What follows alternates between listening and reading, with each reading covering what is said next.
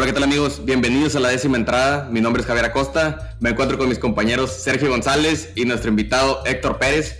En este episodio de la décima entrada hablaremos de la mala racha de Yankees. Pierden dos series contra rivales divisionales. ¿Cuándo ganarán otra serie? la revancha de la serie mundial entre Astros y Bravos. Hablaremos de la pelea del comodín tanto en la Liga Americana como en la Liga Nacional. Y finalmente hablaremos de los Cardenales de San Luis que andan en muy buen momento. Y comenzamos.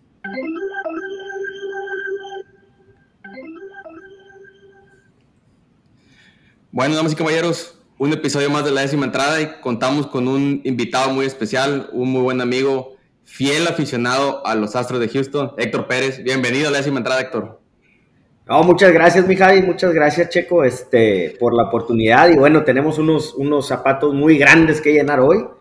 Este, si alguien tiene el número de Mike, por favor, pásenoslo, porque se me hace, por lo que escucho, cambié de, cambió de número, este, que ya, que ya no les contesta, pero bueno, este, Aquí estaremos dando nuestro punto de vista, nuestra opinión, siempre objetiva, como todos los que me conocen lo saben, siempre, siempre objetiva, a pesar de, que, bueno, pudieran pensar que estamos cargados para los astros, este, vamos a intentar de ser objetivos para que, para regalarle al público un, muy buen episodio.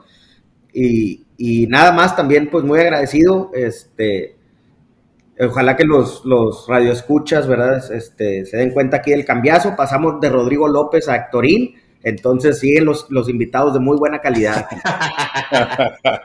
no, bueno, pues bienvenido Héctor, qué bueno que aceptaste la invitación. Eh, realmente, pues bueno, eres una persona que sabe mucho de béisbol y fanático de los Astros de Hueso Colorado, no eres de los Desde que perdía. Que nada más viene la...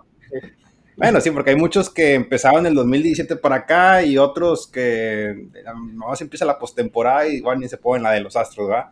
Pero no, sí me agrada, creo que tus comentarios van a ser objetivos porque desgraciadamente los de Mike últimamente es el fanatismo, ¿no? Es el fanatismo de él, que él piensa que un bachecito de, de una semana, ¿no? Ya tenemos casi dos meses el bachecito.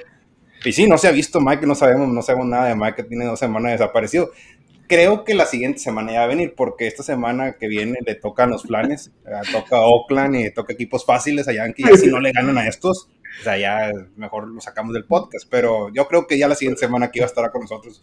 Pero pues bueno, muchas gracias Héctor por venir aquí pues, muy buenos comentarios a tener acerca, sobre todo de los astros, ¿no? Porque tú eres una persona que sigue de los astros casi todos los días y pues, sabes más que nosotros acerca de ese equipo.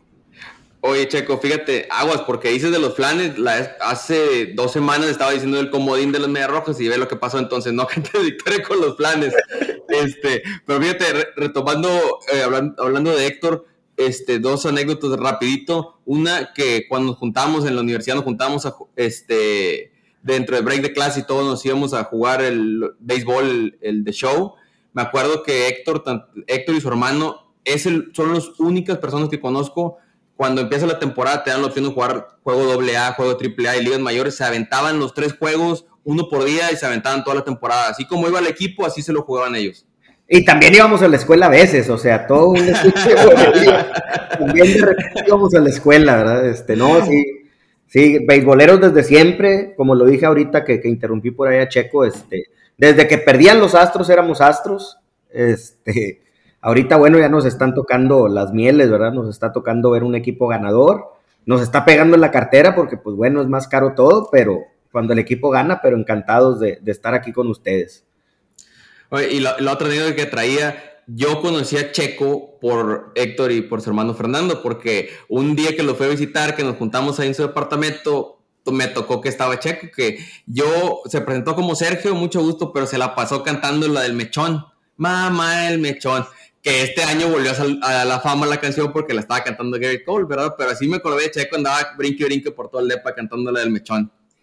No, sí, no, ya hace muchos años, ¿no? Que no, no recuerdo cuándo fue, si fue el 2010 o el 9, ya fue hace mucho tiempo. Y sí, bueno, ya los cuatro. 2009, yo creo. 2009, sí, Más o menos 2009. Muchos recuerdos, amistades ganadas, amistades perdidas también, mi chico. Este... No hay que tocar ese tema de la pérdida, pero. pero no, sí, no, yo no, yo a Héctor lo conozco ya viene siendo desde que viene siendo 2006, 2005, desde que estábamos en la preparatoria. Y pues bueno, de, ahí que nos gustaba el béisbol. Yo me hice muy amigo de Héctor y de su hermano, que más adelante a ver si lo, si lo invitamos también a, Fernando, que él es de los astros que sigue de la postemporada para acá, ¿no? Él no, es de los que sigue al principio de temporada, pero bueno, a ver si lo invitamos en la postemporada, que sea aquí parte del show. Pero no, muchas, gracias por venir y espero que disfrutes el día de hoy y, pues que aportes bien para todos nuestros radioescuchas. Pues vámonos, muchachos. Bueno, vámonos y sin, más por, ¿para qué nos detenemos? Vamos a empezar con el primer tema, el tema calentito, los temas calentitos de la semana. Los Yankees, sorprendentemente, le tocaron dos series complicadas contra rivales de división. Tampa, pierden 2 a 1 la serie contra Tampa. Y luego se viene Toronto, pierden contra Toronto 3 a 1.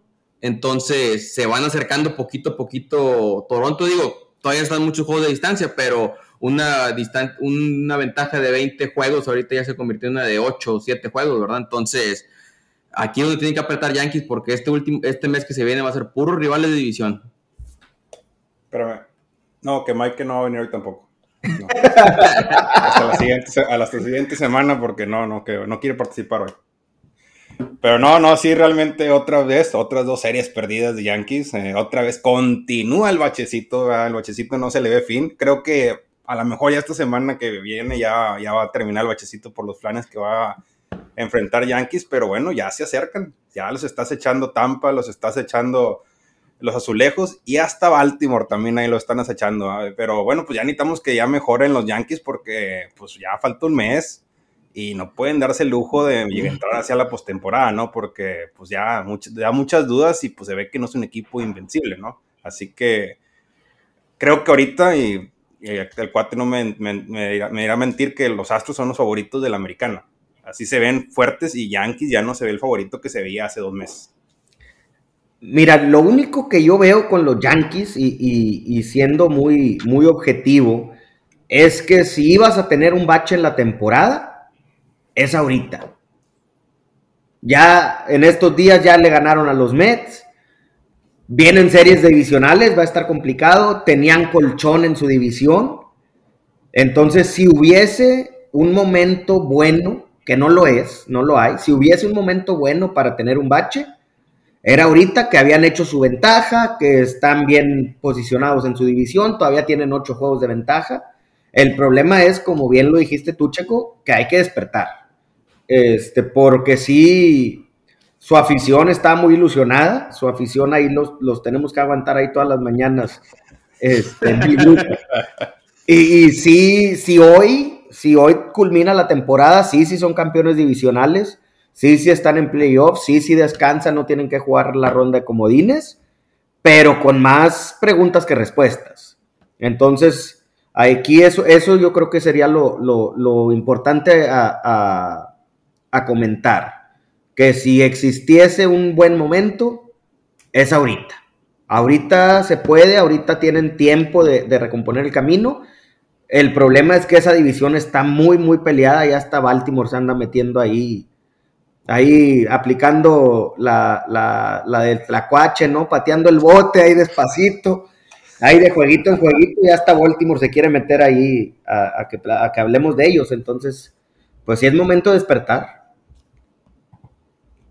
Sí, fíjate, yo creo que lo, lo, cuando hacía todo lo del bachecito, lo que yo le opinaba lo mismo que tú, Héctor, que ahorita es cuando porque digo, no pueden mantener el paso que han tenido toda la temporada, entonces se va, a haber un momento que se van a venir abajo, pero es cuando tienen que empezar a despertar, a despertar, y yo creo que lo que les afectó bastante también es que no tienen Stanton ahorita, que puedan decir lo que quieran de Stanton, que los ponches y que esto y que el otro, pero es una protección para Aaron Judge. Ya ahorita que no tienen Stanton cubriéndolo, le están cambiando la forma de picharle a Judge.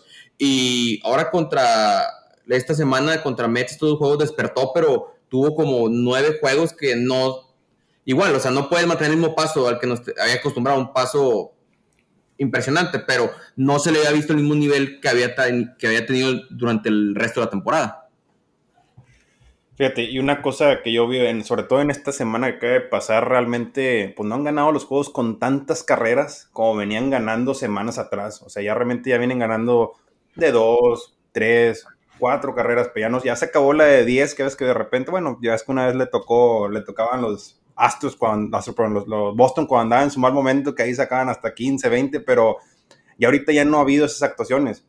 Y bueno, Josh es el que ha estado produciendo mucho por el equipo. Realmente Josh tiene pues ya prácticamente mes, mes y medio que ha sido el que ha producido tantos cuadrangulares, pero el equipo en sí no ha producido tanto como lo venía haciendo y eso viene, se viene afectando mucho. Eh, otra cosa, algo a favor, que, yo puede, que puede ser un espejismo, porque los Yankees, las siguientes dos series que van a enfrentar, pues son contra, no, quiero decir flanecitos porque dije flanecitos y ganó Boston, pero bueno, viene contra Oakland, que anda súper mal, y, luego los Angelinos, que empezaron muy bien y ahorita siguen muy mal. Así que, pues sí, ganarle a estos dos, pues puede dar un cierta, si es que les ganas, va la series primero, pero pues una cierta así como conformidad, pero después te va a tocar otra vez Tampa y Azulejos, y pues, así como me puso Michael la canción de, de la Caite la que andabas, te, puede pasar lo mismo, ¿no? Así que, pues, que ganen, las, que ganen estas dos series, que las tienen que ganar en papel, pero también no que, ah, bueno, ya ganamos dos, ya recuperamos, ya andamos bien, no, porque realmente no son rivales que van a enfrentar en postemporada, o sea, son equipos muy diferentes los que van a enfrentar en postemporada. Y a los equipos que van a enfrentar en postemporada, pues no les han ganado series. Así que, pues preocupante lo de, lo de Yankee realmente. Fíjate que yo veo estas series este, que se ven más tranquilas en el papel, que puede ser el trampolín, puede ser, oye, voy a Oakland, este, voy con Oakland, los barro, gano dos de tres, y, puede ser lo que necesita el equipo para, para agarrar confianza y, retomar el camino. Como dice, dijo Checo hace, hace unos minutos, al final del día, pues sí llevan varios meses son meses, es desde después del All-Star Game, o sea, no, no es un bache que de una semana o de dos, pero tener una serie ya sin sus, este, sin su división, o sea, sin, contra rivales que no son de su división y que en el papel son unos equipos más pequeños, este, debe de ayudarle al, equipo en la confianza. Eso, eso, es lo que yo veo. Puede, debe de. El problema es que, bueno, del, del decir al hacer hay, hay, un, hay un camino muy, muy largo y muy complejo. Pero, aunque no quiero, creo en los hablando, hablando, sí, con que no ganen, pero hablando de Oakland, ayer estaba leyendo una noticia que supuestamente Chad Pinder es el único jugador con, con que, le, que, le, pagan más al año que viene, viene haciendo 2.2 o 2.3 millones al año. O sea que realmente nada más hay tres, eh, nada más hay tres jugadores que están arriba del 1.2, 1.3 millones. Es una nómina bien barata. Imagínate que le hagan competencia a Yankees con lo que paga en la nómina. No, es una nómina barata y, es una franquicia con problemas este, muy, muy de fondo. Digo, ya está por ahí. Este, se habla de mudanza, se habla de, muchas cosas con esa franquicia de Oakland. Entonces yo sí creo que, que a los Yankees les puede servir de trampolín para retomar el camino, retomar la confianza y, prepararse porque, como bien sabemos, ya el último mes de la temporada está aquí y en la mayoría de los casos es entre juegos divisionales y, esos ocho juegos de ventaja que tienen ahorita, te duermes y se vuelven tres y, para cuando acuerdas ya fue. y, y sobre todo sin echar las campanas al aire, porque vas a ver, van a ganar las, yo creo que sí van a ganar la serie, van a ganar estas dos series que vienen. Y el lunes o martes va a andar Mike de que no, ya Yankees, ya regresamos a donde estábamos, regresamos al camino y, pues realmente no puedes echar las campanas al aire, ¿no? Porque son dos rivales que realmente no, no tienen tanta resistencia, ¿no? O sea, no te van a ofrecer resistencia que en papel Yankee los debe, debe barrer las dos series. Realmente debe, o si pierde un juego sería nada más contra los angelinos, pero contra Oakland debe barrer sí, fíjate, yo creo que. Teléfono. Ya con eso. sí, yo creo que esas series son claves, como ustedes dicen, este, Oakland y Los Angelinos, porque luego se viene Tampa, Minnesota, que ahí siguen peleando, aunque sea si no es el título de su división, el comodín, y luego otra vez Tampa. Entonces se vienen, se vendían tres series complicadas. Entonces, si tienen para levantar otra vez el, barco, ahí es cuando en estas, en estas series que se vienen. Coincido con ustedes. Bueno, Antes, de que le movamos a la siguiente serie, ¿tú, ¿cuál es tu pronóstico? ¿Crees que Yankees, bueno, Yankees sí va a entrar a la postemporada, realmente no creo que peligre su, boleto, pero ¿sí crees que llegue lejos en esa postemporada, que llegue a la Serie Mundial? No, No, no, no, no hay, no tienen. No, y te voy a dar argumentos. Dicen los que saben de aguacates, el, el bateo gana partidos, pero el picheo gana campeonatos. Y yo creo que eso es lo que les ha pasado. Eso es lo que les ha pasado no, no hay, no han respondido, este, a pesar de tener ahí a, Cole, por ejemplo, que es un, es un superaz, a pesar, no, no, no, su picheo no ha estado a la altura y, sobre todo en la postemporada eso es fundamental porque tú sabes, juegas, juegas dos juegos, viajas uno, juegas tres, de repente eh, hacen cambios los managers a jugar con rotación de cuatro abridores, eh, hay mucho movimiento entre bullpens, entre tratar de manejar el, Y se dan muchas situaciones extrañas también en la postemporada, ves a cerradores entrando en la sexta, séptima entrada, ves... Eh, y yo creo que el, bullpen, el pichó abridor de los Yankees no está preparado, no tiene la profundidad que se necesita para llegar lejos en los playoffs. Y fíjate, ahorita que mencionas el picheo, lo otro fuerte que tenían los Yankees era el bullpen, pero se les empezaron a lesionar eh, Michael King, Chad Green, ahora el otro muchacho habían agarrado un relevista de los Cubs, Scott Efros, que había estado jugando entre cerrador en octava, se les vuelve a lesionar. Chapman como que quiere levantar, pero no anda bien. Y el otro se me, se me fue el nombre, el, pollo de Mike, el cerrador. Espera, espera, espera. Siempre, lo, siempre habla de él. Siempre habla de él. Green, Green. No, no, no es Green. Bueno, este, o sea, también lesionado y cuando ha estado saludable del juego de estrellas para acá se vino el nivel muy abajo de, este muchacho, ¿verdad? No le habían pegado para nada y ahora sí, entonces esa seguridad que tenías igual en la octava, novena entrada ya te anda peligrando y está complicado, está complicado el panorama. En cuestión de picheo, en bateo no te discuto nada, los Bass han visto muy bien, el muchacho nuevo que subieron, este Osvaldo, se ha visto muy bien, te juega muchas posiciones, tiene muy buen infield, trae buen bat, pero por más buen bateo que traigas, ocupas picheo. Y sobre todo en octubre. Así es. Bueno, vamos a pasar ahora sí la serie, la revancha de la serie mundial, de la serie mundial pasada, que puede ser este, una previa de la serie mundial este año, porque no se puede repetir. Astros contra Bravos, que gana Bravos 2 a 1, pero fue una serie muy peleada, muy aguerrida. Y pues bueno, Tony, te dejamos el espacio para que nos digas cómo fue lo, cómo viste la serie. No, sí, sí, fue una serie extremadamente peleada, salvo el juego del, viernes. El sábado se fueron a, extra innings y bueno, con esta regla de los corredores, eso es en segunda, que podemos estar o no estar de acuerdo, pero es la regla, ¿verdad? Este, pero sí, yo sí veo esa, esa yo creo que es mi serie mundial. Este, los Bravos se prendieron, ahorita no, no recuerdo exactamente, pero han ganado 10 de los últimos 12, una, un, número así.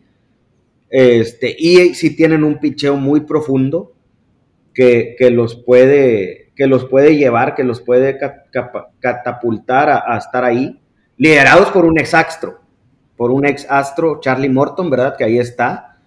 Este, Bravos, yo sí veo un equipo profundo, un equipo que, que ahora sí, que hay con qué, y, y pues acá de nuestro lado, los Astros, la verdad, con la caída de Yankees, este, claro que me da miedo ahí algún otro divisional que por ahí meta el pie, pero la verdad, hoy, hoy que estamos grabando 24 de agosto, no hay equipo este, que, le haga sombra a los Astros.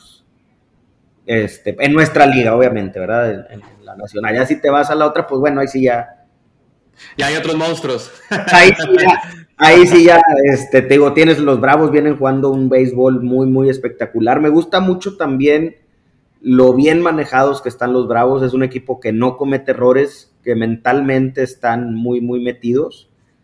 Y, yo creo, no me sorprendería si, si, la serie este fin de semana, que perdieron los Astros, se dice, este, sea la previa de la Serie Mundial, solamente que, bueno, en la Serie Mundial el resultado va a ser, va a ser diferente. La revancha. Fíjate que, bueno, muy objetivo lo que dijo el cuate. Realmente tiene razón, yo también no veo ningún contrincante, veo muy fuerte a los Astros en picheo y en bateo. O sea, realmente el que veía que le podía hacer pelea al principio de temporada, como le dije anteriormente, era Yankees. Ahorita Yankees después del bache deja demasiadas dudas.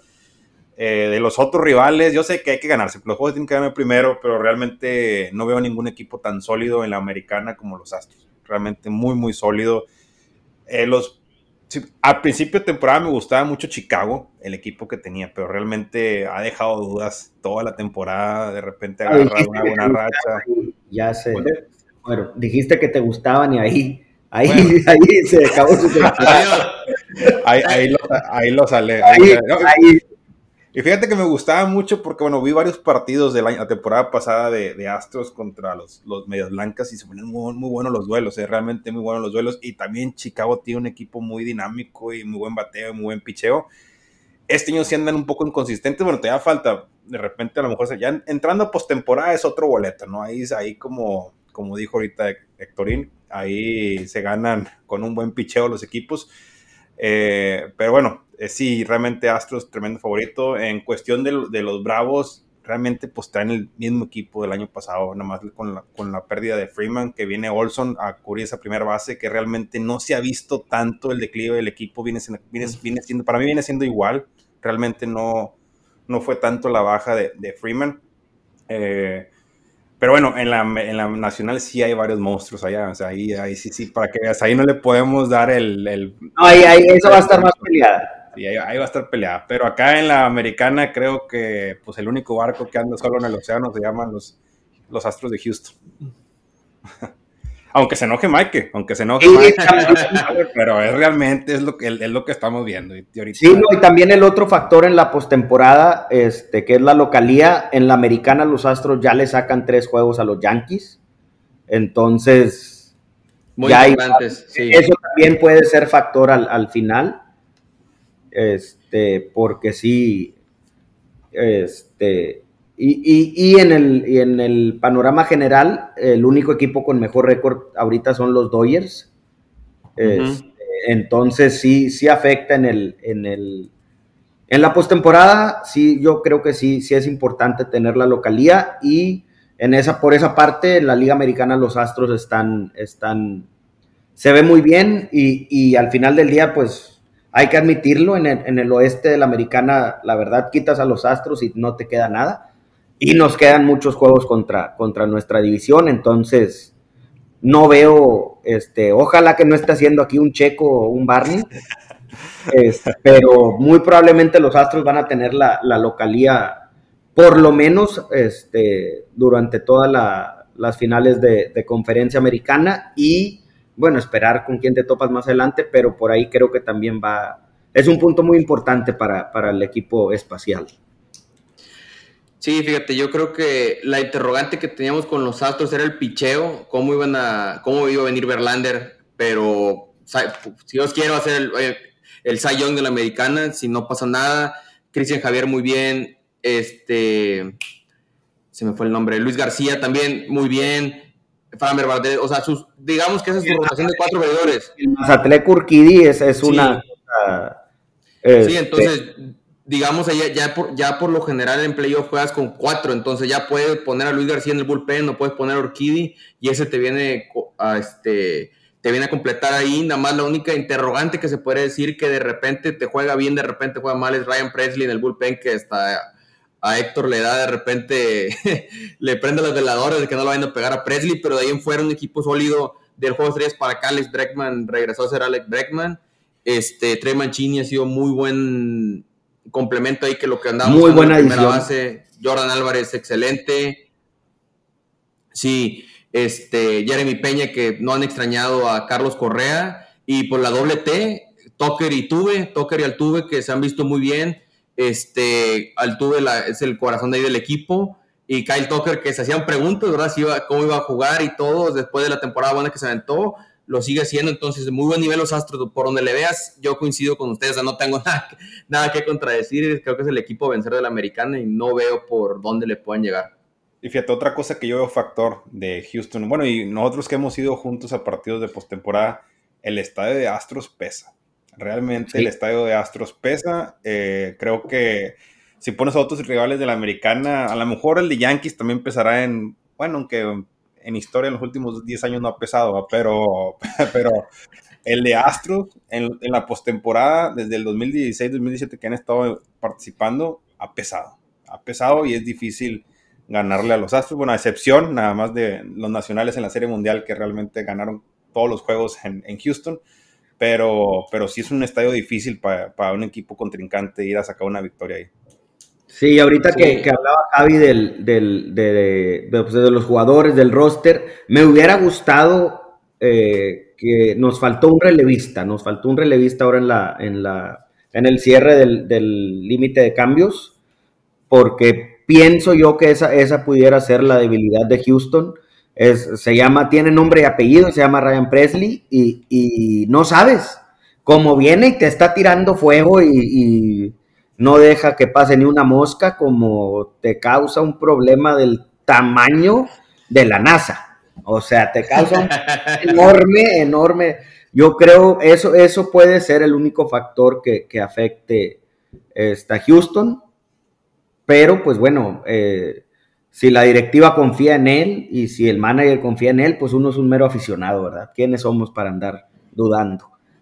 Así es, y fíjate, bueno, del otro lado ustedes tocaron los Bravos, los Bravos igual, o sea, muy completos de, de todos lados y pues siguen sacando jóvenes. Ahorita tienen a Michael Harris que lo acaban de firmar por ocho años. El otro muchacho que subieron a Von Grissom que está jugando muy bien. Austin Riley que Checo sigue peleando el contrato que no sabe por qué se lo dieron, aunque los números prueben lo contrario. Ya va a regresar Ozzy Alvis. Este, el picheo también muy sólido, tiene muy buenos relevistas. Y estaba mencionando a Matt Olson, que Matt Olson se ha aprendido esta, estas últimas dos semanas, tres semanas, ha estado bateando bastantes home runs. De hecho, el Javier todo el día bateó un, un Grand Slam en Cincinnati que lo pegó de, o sea, tan lejos que llegó al río Ohio. Este, creo que nada más uno había pegado ahí, uno de Adam Don. Y lo curioso es que la bola, la pichada salió en Ohio, pero el lago ya está en la línea divisoria, de, está en Kentucky, entonces pegó en dos estados la bola. Es dato curioso. Pero sí, muy bien. Yo, yo pronostiqué la Serie Mundial a los Bravos en la Nacional. Digo, falta eh, a ver cómo se va a ver, pero ahorita muy sólidos, pero como lo hemos hablado, o sea, los monstruos que tienen a los Dodgers, Cardenales que andan muy bien, los padres ahí como que quieren, pero va a ser muy peleada. Creo que va a estar más peleada la nacional que la, que la americana, sin duda. Bueno, pues vamos a pasar a el otro segmento para cerrar con la Liga Americana, el comodín que tenemos, ahora que con esto que pasan tres equipos, tenemos a todos empatados con el mismo récord, con 67, 67 ganados, Tampa, Toronto y Seattle. Y atrasito, Baltimore está a dos juegos, Minnesota, Chicago, y ya más lejos ya están mis medias rojas a siete, que ya la veo muy difícil que, entren, pero entre esos de perdido de entre Minnesota y Baltimore todavía quieren estar ahí en la pelea con, el resto de los equipos. Y me, o sea, el sorprendente Baltimore, que lo hablamos en el episodio pasado, que a pesar de que soltaron jugadores, no han, y dices tú, oye, ¿sabes qué? Van a bajar el paso y van a bajar el paso. No siguen y siguen ganando juegos y siguen ganando juegos y sorprendiendo. Este, sí, ¿cuál era la pregunta que se mandó para el tema de discusión, muchachos? Si me la pudieran eh, repetir. si, Boston la iba a hacer para entrar al juego de comodín. No, siguiente tema, no, no se crean. Este,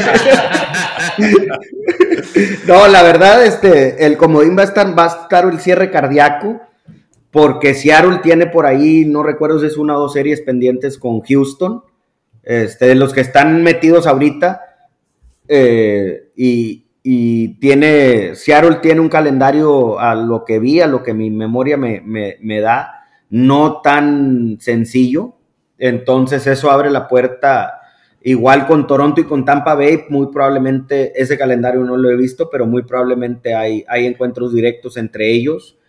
Y eso afecta a uno, beneficia al otro, y, al final, este, por ahí Baltimore y Minnesota, pues ahí volvemos a lo mismo, pateando el bote, ahí viendo a ver que se peleen entre los otros y se pueden meter, porque sí hay muchos juegos divisionales entre ellos este, en, este último mes de temporada, y sí la verdad, yo no creo que vayan a ser los tres que están ahorita calificados.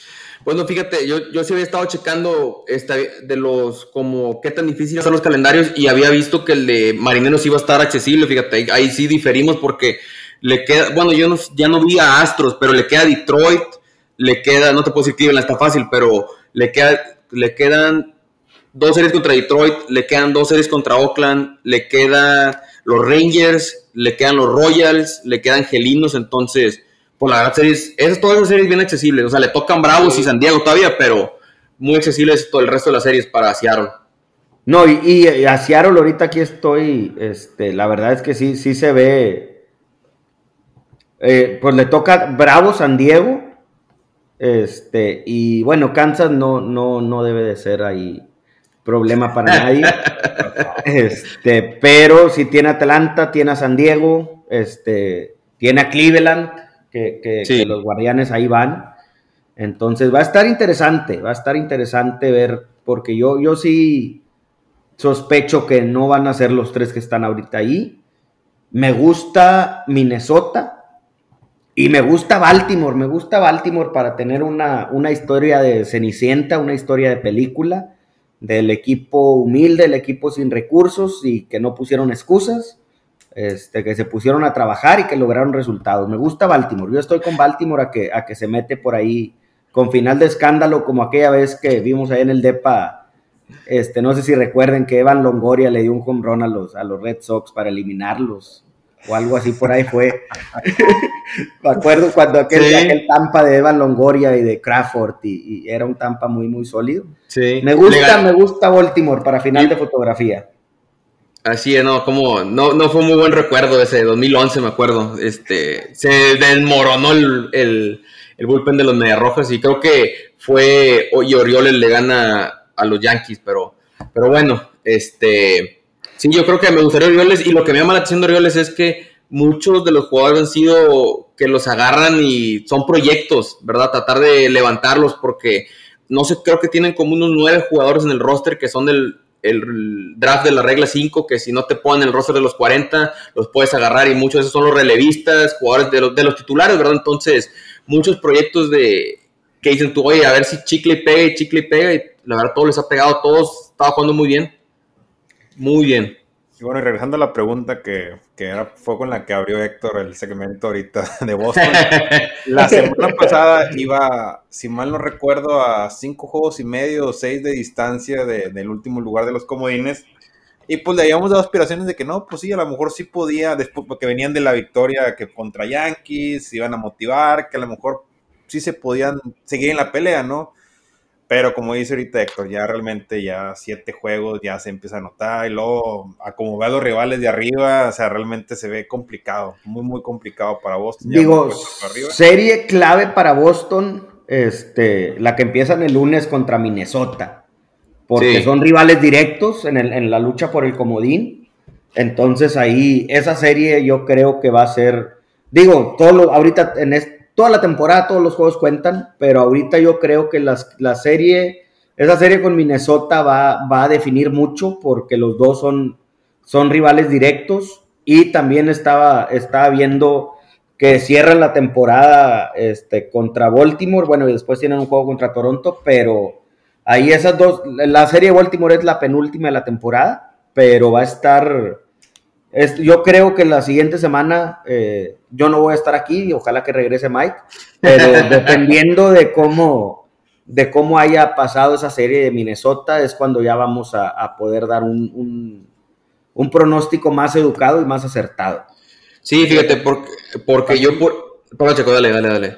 También Minnesota, efectivamente, muy bien Minnesota y en las últimas semanas se ha caído, ¿no? Ya hasta fue pasado por los Guardianes de Cleveland en los últimos 10 juegos solamente lleva 4 victorias, entonces ha ido perdiendo terreno, entonces ya se metió a la pelea del comodino, porque realmente él, pues, por un buen rato fue el líder de la, de la central. Eh, otro dato que leí esta mañana que me causó un poco de controversia fue que supuestamente, no sé si sea verdad, sea mentira, que Correa estaba pensando en salirse del contrato. No sé si ustedes vieron esa noticia. Me hace un poco, pues no sé, o sea, realmente tenía muy, muy buen contrato con Minnesota, pero pues, ¿qué está pasando? ¿Qué está viendo él? Que se el equipo no va a competir por los próximos años, o qué está pasando con él, no, porque realmente alarmante después del muy buen contrato de tres años que le dieron en los mellizos. Y no sé si eso puede afectar al equipo, ¿no? De que él piense que ya no, no sé, no sé, esa es mi opinión, se me hace muy, muy raro su, decisión de quererse salir de, este contrato, ¿no? Porque en papel no tiene tan mal equipo Minnesota realmente, creo yo. Pues mira, rápido, eh, lo de Boston, yo lo mismo que dijo Héctor, todavía no, lo, no tiro la toalla porque Digo, la semana pasada ganan bien la serie contra Piratas, la serie contra Baltimore la deben haber ganado, pierden, pero siguen series contra rivales, tanto de comodín contra, con, como rivales de división. El otro, el siguiente mes va a estar cargado, entonces por eso todavía sigue la vela de la esperanza de que Boston pueda dar pelea, pero con Correa yo creo que él apostó por sí mismo. Este, tanto así como decíamos como Aaron George, pero Correa no le dieron el contrato que quería de tantos años. Dijo, ¿sabes qué? Me voy con Minnesota, ocupan un shortstop ahí, Jorge Polanco lo mueven a segunda base y pongo esa cláusula, ¿verdad?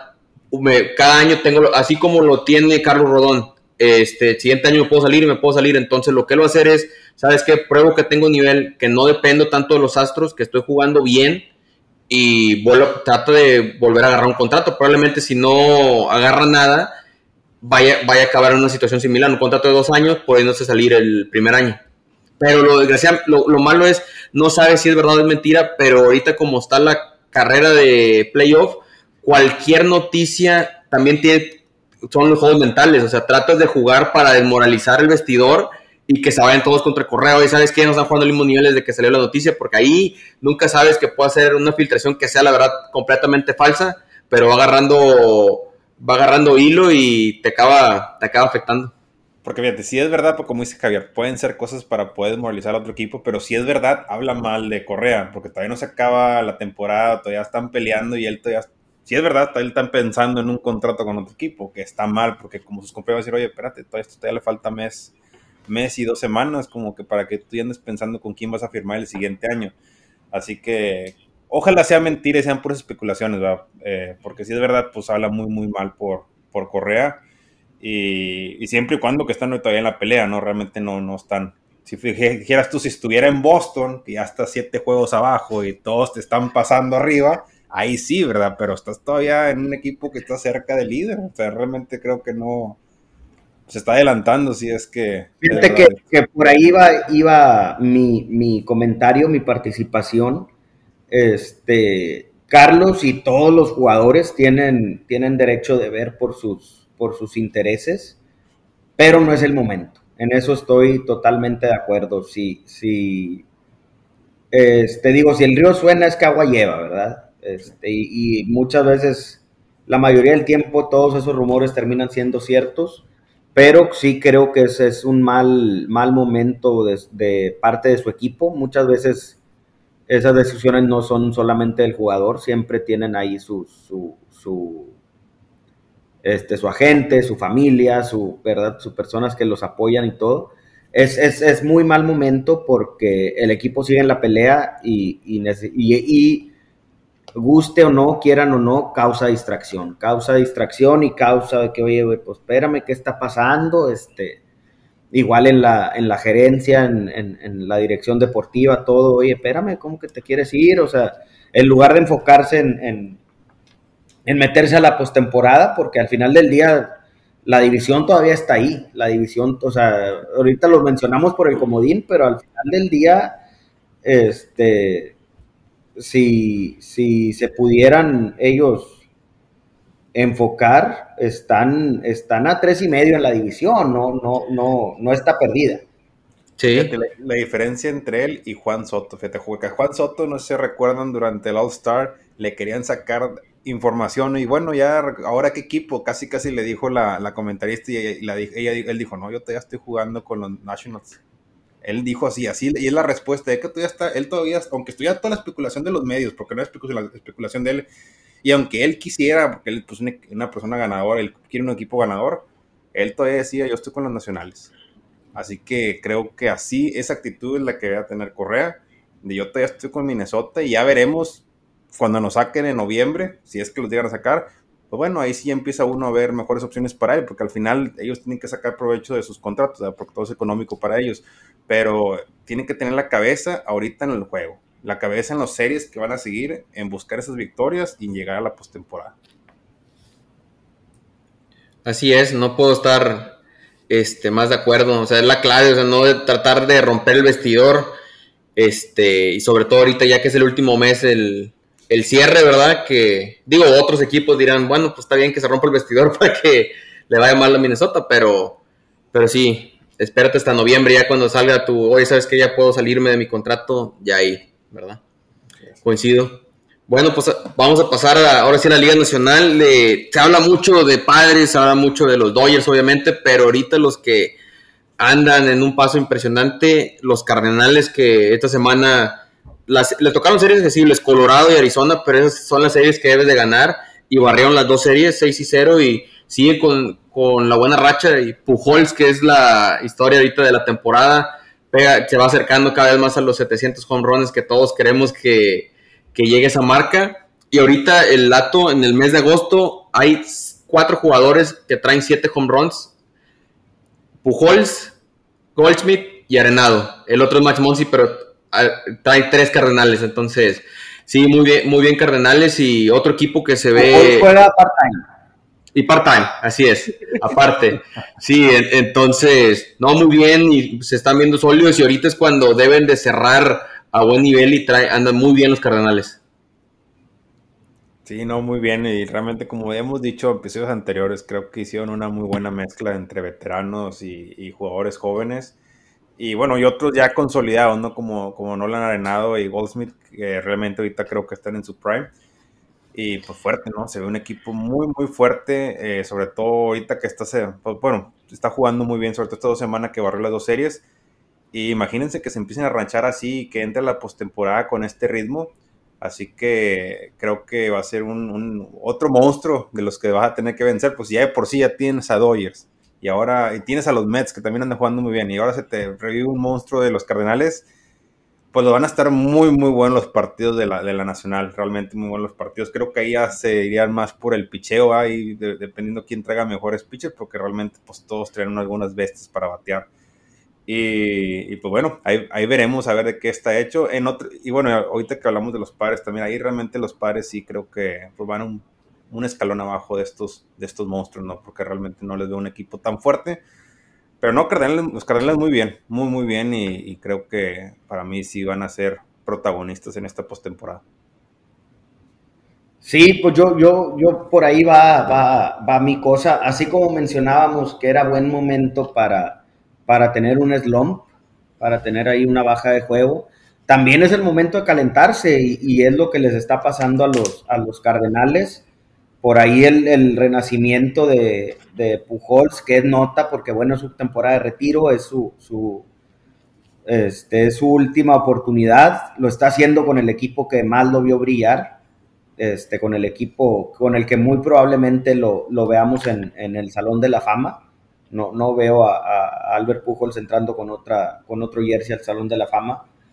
Este, y, yo creo que, ese equipo, y bueno, también hay jugadores que no han dicho que se van a retirar, pero que si al final de la temporada hacen un anuncio nadie se sorprendería, como, como Yadi Molina, como eh, Adam Wainwright.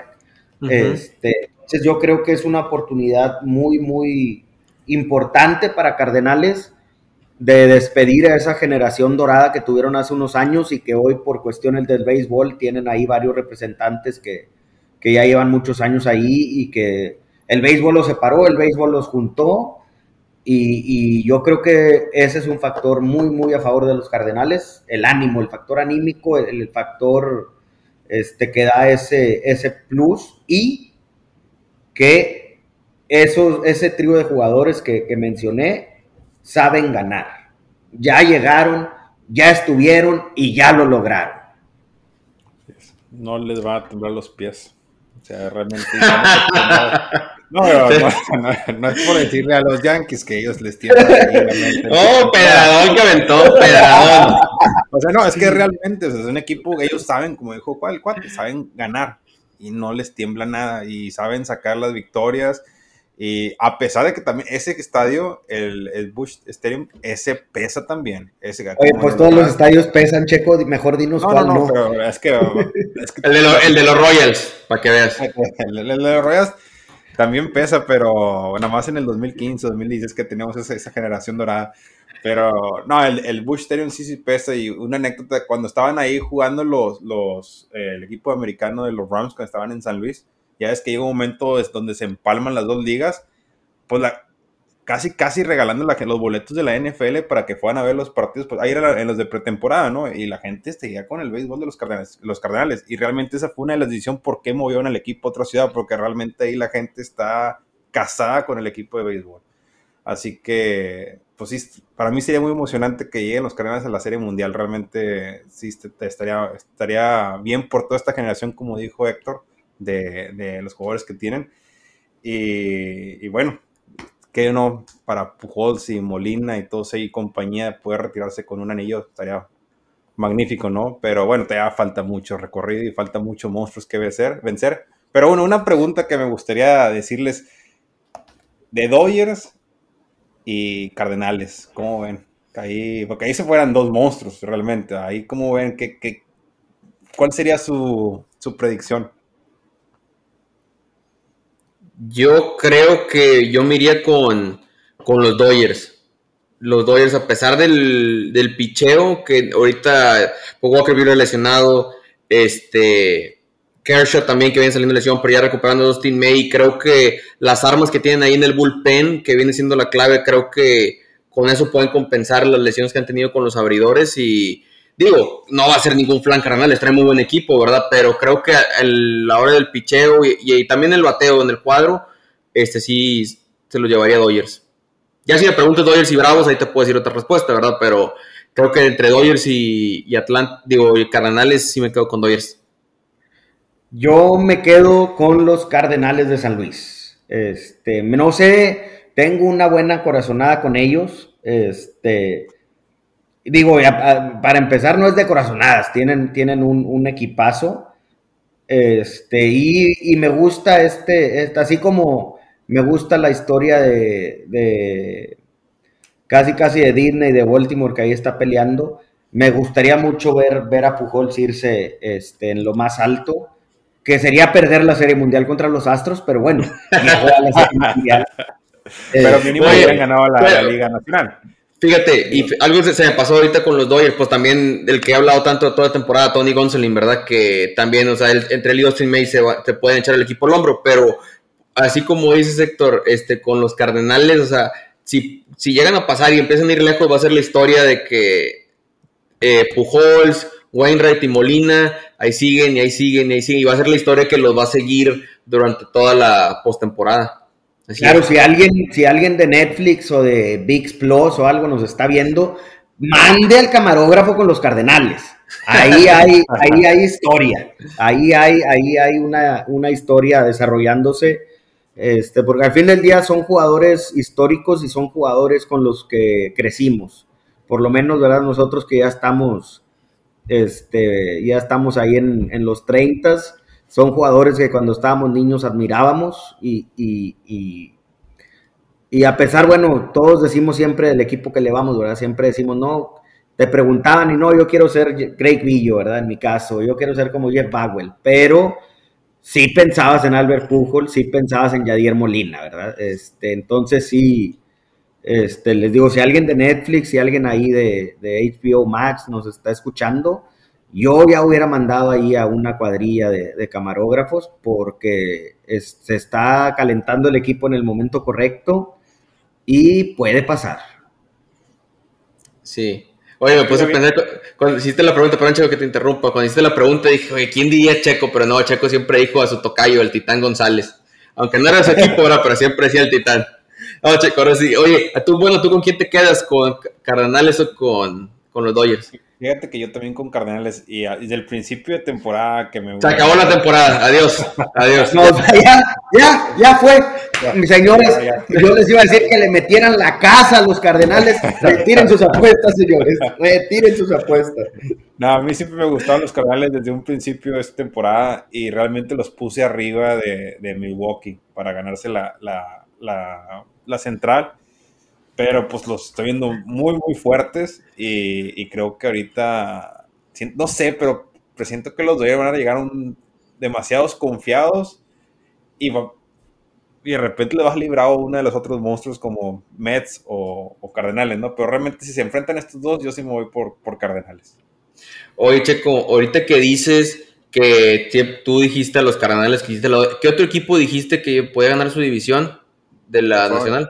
Eran los Mets que iban a ganar la del este, los Cardenales la central y los Dodgers la del oeste.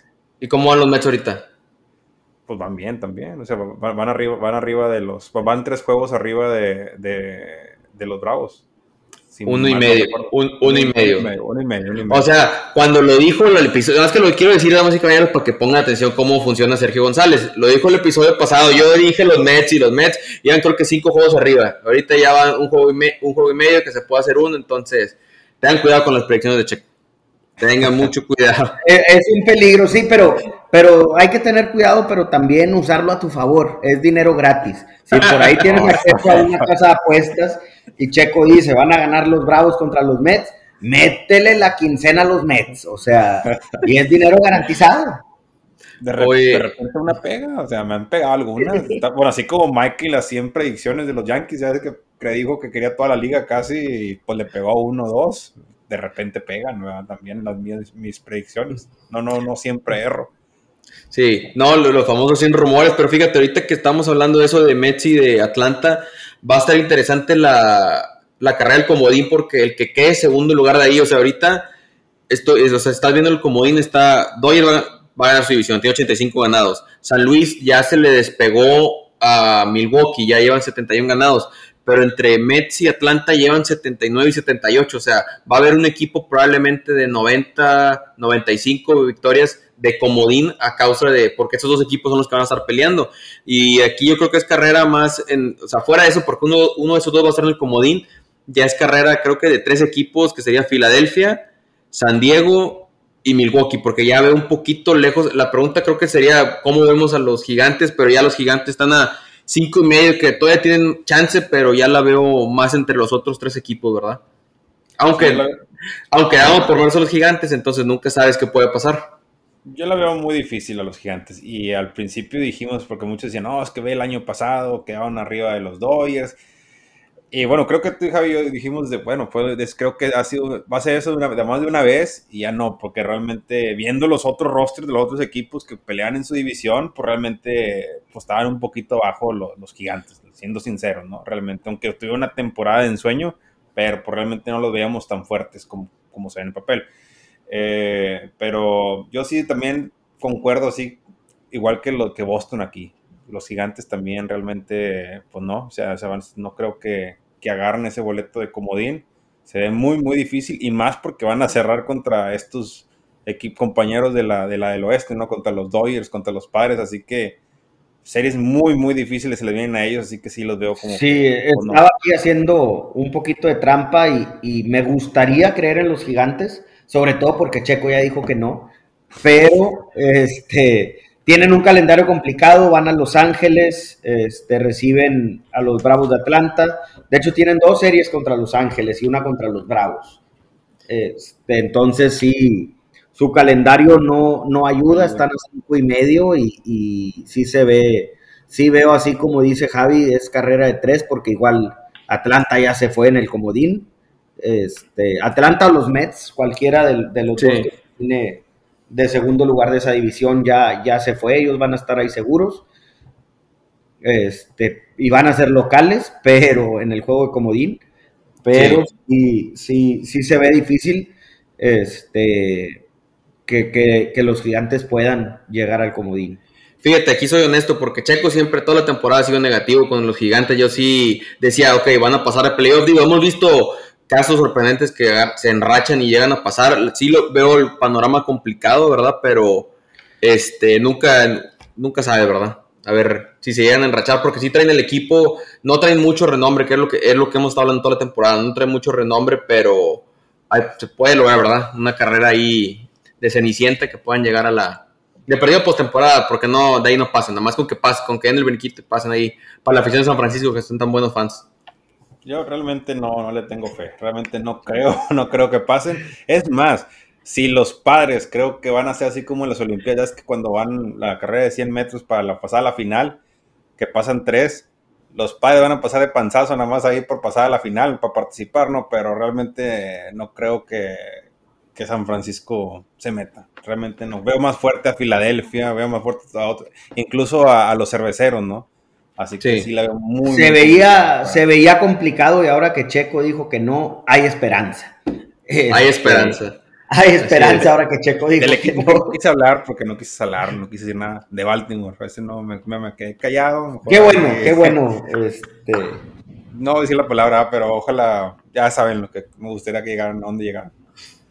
Sí, este, oye, bueno, para antes de cerrar el, episodio, este, la lista de lesionados, eh, hubo ahí un prospecto que de los Phillies que había estado lesionado durante la temporada, tuvo una fractura del pulgar jugó el día de ayer, pegó dos home runs en su debut ahí, se llama Bryce Harper, entonces esperemos que lo tengan pronto los Phillies de, su equipo, que lo suben al primer equipo, pero no, ya en buena onda, creo que este va a ser alguien que va a ayudar bastante a Filadelfia, porque aún así sin Bryce Harper decíamos, hoy se van a venir abajo, pero no, ha estado manteniendo muy buen nivel y no ha perdido desde que llegó a los Phillies, que para eso lo trajeron y ha continuado su muy buena temporada, entonces de perdido ahí va a estar buena la carrera entre esos tres, si quieres, cuatro equipos. Más que nada, a lo mejor por quién va a quedar quinto, quién queda sexto, quién se queda fuera, va a estar buena ahí, va a estar cerrado ahí, los comodines.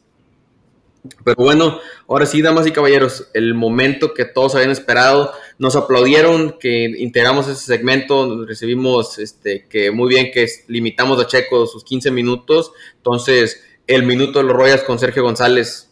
Adelante, Checo. Bueno, pues realmente no hay mucho que decir, se perdieron las dos series, realmente así. Pero pues bueno, lo que dije también la semana pasada, sin alargar mucho, se siguen desarrollando jugadores y pues bueno, ya tenemos la mirada para el 2023, así que pues no, no hay mucho. Y bueno, y de buenas que ahora, porque ya ves que hoy salieron los calendarios para el 2023, así que me va a tocar ahora verlos a, a Kansas en un fin de semana. Desgraciadamente va a ser hasta septiembre, donde pues ya a ver si se pelea algo el siguiente año. Por ahí vamos a andar, Checo, por ahí vamos a andar. por ahí vamos a andar, porque en estos últimos dos, años había sido durante la semana y es más difícil ir a varios juegos, pero bueno, ya en fin de semana pues ya uno puede de repente ir a dos, tres partidos. Pero eh, ¿cuándo has batallado tú para los días, Checo, si no, no, no, ya no te conocen en tu oficina? no, bueno, es que de repente tenía que más o menos que hacer unos ajustes, porque sea ir un día, ¿no? Y trabajar los otros allá de la casa, ¿no? Pero bueno, ya, ya, ya lo bueno que ya va a ser la serie contra, contra Houston en fin de semana, así que ahí andaremos, ahí andaremos para que veas y para que te avientes el análisis de Kansas y verlos a ver si mejor en el 2024 podamos ser contendientes. Nunca sabemos. O sea, empezó en el 2023 y ya me lo moví al 2024 es que se ve una reconstrucción lenta, es un proceso lento, se ve que va a estar largo el tirón. Aunque bueno, ah. ha, estado muy bien Singer, ¿eh? realmente ha estado pichando muy, muy bien Singer, realmente creo que leí que este mes llevaba una era de 1.46 o 1.60, algo así, algo bien bajo y ha estado muy buenas salidas realmente. Y Bubi, que es el otro, el otro segundo pitcher, también muy bien, que los dos son pues novatos, no, o sea, son, pues, no, ya ni tan novatos, porque ya tienen tres años, pues, tres años pichando en grandes ligas, pero son jóvenes, no son pitchers que andan entre los 23 y 24 años, así que supuestamente van a ser la, la cara de, del equipo en los próximos años, ¿no? Entonces, sobre todo con el, con el picheo, ¿no? Que es lo que va a representar. Y esperemos que salgan otros en los próximos años, ¿no? Pero muy bien por Singer, realmente, muy bien. Muy bien. Bueno, pues con esto vamos a jugar de la semana, un infielder, un outfielder y un pitcher. Vamos a darle los honores a nuestro invitado, a Héctor. El infielder, Héctor, ¿quién te gustó esta semana? Fíjate que tengo mi corazón dividido, porque una parte de mí se lo quiero dar a Alex Breckman, que después de estar fuera un par de días por el nacimiento de su, de su hijo, regresó bateando como si bateara con guitarra, le estaba pegando a todo. Este, y por otro lado, bueno, pues no, es, imposible ignorar a, Albert Pujols y, su semana, pero nos vamos a quedar con Pujols porque estamos apoyando a los Cardenales ahí inconscientemente. Nos quedamos de, con Pujols de infielder y en el outfield, ¿quién me gusta? el outfield? Tiempo, tiempo. Uno a la vez, uno a la vez, uno a la vez, uno a la vez. Aguántalo. Bueno, Checo. me toca a mí, me toca a mí. Eh, lo, bueno que no juega Josh esa posición porque si no ahí lo pondría. No, no sé qué. no, eh, realmente, como dijo el cuate, Pujols jugó muy bien realmente, eh, a pesar de su edad, de, ser el, el part-time que trae él. Pero yo pues ya como ya escogió él, yo voy a escoger a otro, a, un novato de, Atlanta, que ahorita tú me lo mencionaste, Javier, hace, hace poquito, discúlpeme la pronunciación porque de repente me vienen unas pronunciaciones que me hacen memes, pero a ser Bao Grissom de, de, los Bravos. paz. eh, realmente, pues bueno, esta semana un home run, cinco, cinco carreras impulsadas, cinco, seis carreras. Eh, tiene 14 días en grandes ligas y creo que ha hecho muy buenos números, ha hecho muy buen papel, no se ha achicado y, creo que pues viene a, aportar mucho a los Bravos. Y pues bueno, él va a ser mi, mi infielder esta semana.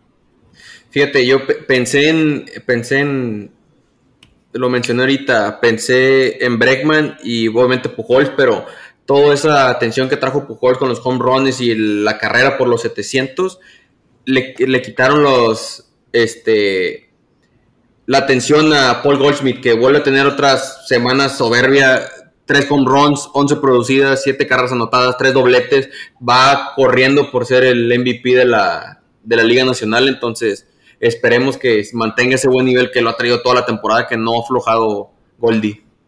Bueno, Checo, te dejo el, el outfielder. El outfielder, esta semana no hubo mucho, mucho, hubo mucho picheo, realmente muy buenos pitchers pero en outfielder no, no, hubo tantos, pero bueno, voy a ir con este de los Mets, Starling Marte. Eh, realmente creo que tuvo una interesante semana, dos cuadrangulares, cuatro carreras impulsadas y seis carreras, así que pues muy bien por Marte, que ya tenía un rato que no traía estos números. Héctorín. Yo este, aquí sí me voy a quedar con el de casa, con, con Kyle Tucker, que tuvo 11 este, este, tuvo por ahí 11 hits este, en la semana, estuvo productivo. Este, nos quedamos con Kyle Tucker.